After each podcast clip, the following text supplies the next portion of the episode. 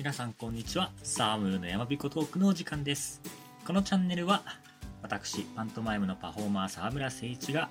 自分のパントマイムの知識や、えービジネス、その他働き方、生き方について、えー自分の考えをまとめるためのボイスログとなっております。ということで、えー本日は、パントマイムの練習というか筋トレ練習で気づいたあの走り方についてお話ししたいと思います。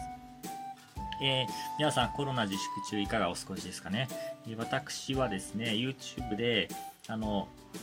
15分で痩せるハンズスクラップみたいなねあの動画を見ながら、えー運動したりしているんですけどもその中で、えー気づいたですねパントマイムのその場走りについてお話ししたいと思います、ね、ハンズスクラップのねあの動画ぜひ、えーいろんな方がアップしてるんで見てほしいんですけどもその中でね、えーその場走りの足踏みシーンがあるんですよ。で、パントマイムもですね、その場走りっていう演技をするんですけど、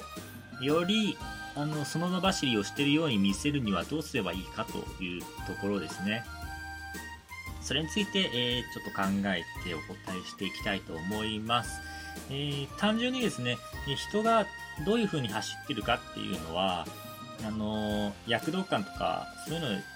ね、見たかったら、陸上競技の短距離のね、あの、写真集を眺めてればいいと思います。えー、それは買わずにですね、インターネットで、えー陸上短距離で調べてたらね、あの、いくらでも出てくると思います。あの、ウサイン・ボルトが走ってる写真だとか、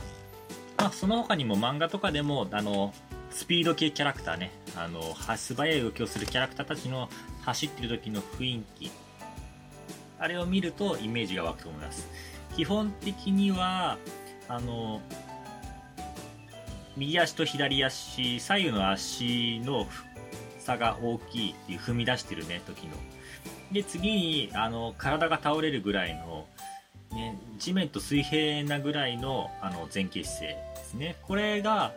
あの、スピード感のある走りを演技するために必要になってくるものです。で、まあ、ただその場走りですし、えーそれを支えるわけにもいかないので、まあ、どうすればいいかですね。っていうのを考えた場合、えー走ってるように見せるためにはですね、基本的に頑張れ頑張れってやると人はですね、あの、膝から下をお尻につけるように走るんですけども、それだとね、なんかその場走りしてるように見えないんですよね。あの、チアダンスのね、あの、走り方っぽい感じ。チアリーダーの。そうなってくると、なかなかね、あの、前に走ってる感じには見えませんので、どうするかというと、えー太ももですね。あの、股関節を動かすことによって、太もも、膝を後ろに持ってくる動作。これによって、体が、あの、膝よりも前に